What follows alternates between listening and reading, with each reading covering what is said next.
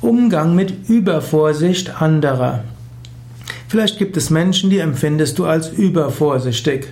Sie sichern sich dreimal ab, zehnmal ab, sie sagen alles, was schiefgehen kann, und vielleicht nervt dich das. Wie gehst du damit um?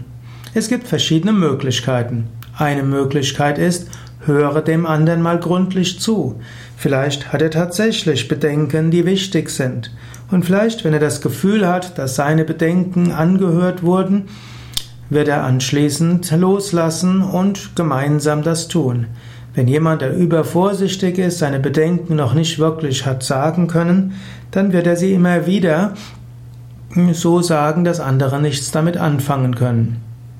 Zweite Möglichkeit, du kannst dem Menschen nochmal sagen, warum das so wichtig ist. Du kannst es probieren, ihm zu erzählen, dass du alles schon bedacht hast. Dritte Möglichkeit ist, du ignorierst die Übervorsicht des anderen. Mag ja sein, dass er immer wieder sagt, kann ich gut gehen, aber darauf musst du jetzt nicht unbedingt immer Rücksicht nehmen.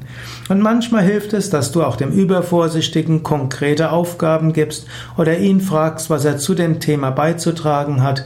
Manchmal Übervorsichtige kann man dann beteiligen am Projekt, das sie eben noch kritisiert haben, indem man sie fragt, welche Aufgaben kannst du denn dort übernehmen und ja, man kann sie um Rat bitten, man kann sie um Hilfe bitten und wenn Menschen etwas beitragen können zu einem Projekt, dann wird auch ihre Bedenken weniger.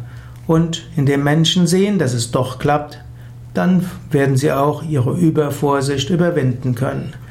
Aber es ist insgesamt gut, in einem Team auch einen Übervorsichtigen zu haben. Denn viele Projekte gehen schief, weil man nicht beachtet, was schiefgehen kann. Die Übervorsichtigen können das benennen, was schiefgehen kann. Darauf kann man sich vorbereiten und einrichten.